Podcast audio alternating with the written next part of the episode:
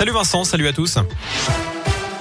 Et à la une, l'entrée en vigueur du pass vaccinal à partir d'aujourd'hui. Dès 16 ans, il est indispensable pour aller au resto, au bar, se faire un cinéma ou encore voyager. Toute fraude est punie d'une amende de 1000 euros.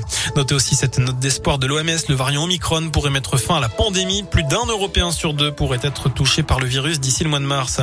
Une rêve partie interrompue à Chana la Moutère hier matin. Selon la montagne, une centaine de teufeurs rassemblés dans un bois. Appelés pour des tapages, les gendarmes de Rion y ont mis fin. À la mi-journée, du matériel a été saisi des contrôles routiers ont découlé sur plusieurs immobilisations de véhicules pour consommation d'alcool et de stupéfiants. Les organisateurs de la fête sauvage seront convoqués prochainement devant la justice pour avoir investi un terrain communal et n'avoir pas respecté un arrêté préfectoral interdisant les rassemblements festifs. Il n'y aura pas de baisse de la fiscalité sur les carburants. Bruno Le Maire exclut cette solution face à la flambée des prix à la pompe. Ce serait en contradiction avec la volonté d'accélérer la transition écologique selon le ministre de l'économie. Aujourd'hui dans la région, le diesel s'affiche à 1,63€ le litre en moyenne, comptez 1,65€ le E10. 467 000, le nombre de personnes inscrites à la primaire populaire, cette initiative citoyenne pour désigner un candidat commun à la gauche pour la présidentielle. Et François Hollande n'écarte pas l'idée de se présenter.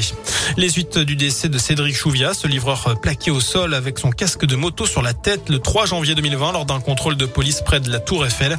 Une expertise médicale confirme aujourd'hui la responsabilité des policiers. Elle met en cause des gestes d'interpellation ayant abouti à une privation très rapide d'oxygène au cerveau. L'homme était décédé à deux jours plus tard à l'hôpital. Une attaque ce lundi sur le campus de l'université de Heidelberg en Allemagne. Au moins une personne est décédée, trois autres blessés dans un amphithéâtre. L'assaillant était muni d'une arme longue. Il s'est ensuite suicidé. On termine avec un mot de sport, direction Melbourne. Il y aura deux Français en quart de finale de l'Open d'Australie. Après Gaël Monfils hier, c'est Alizé Cornet qui a décroché son ticket ce matin en sortant l'ex numéro 1 mondial, la Roumaine Simona Alep. Voilà pour l'essentiel de l'actu.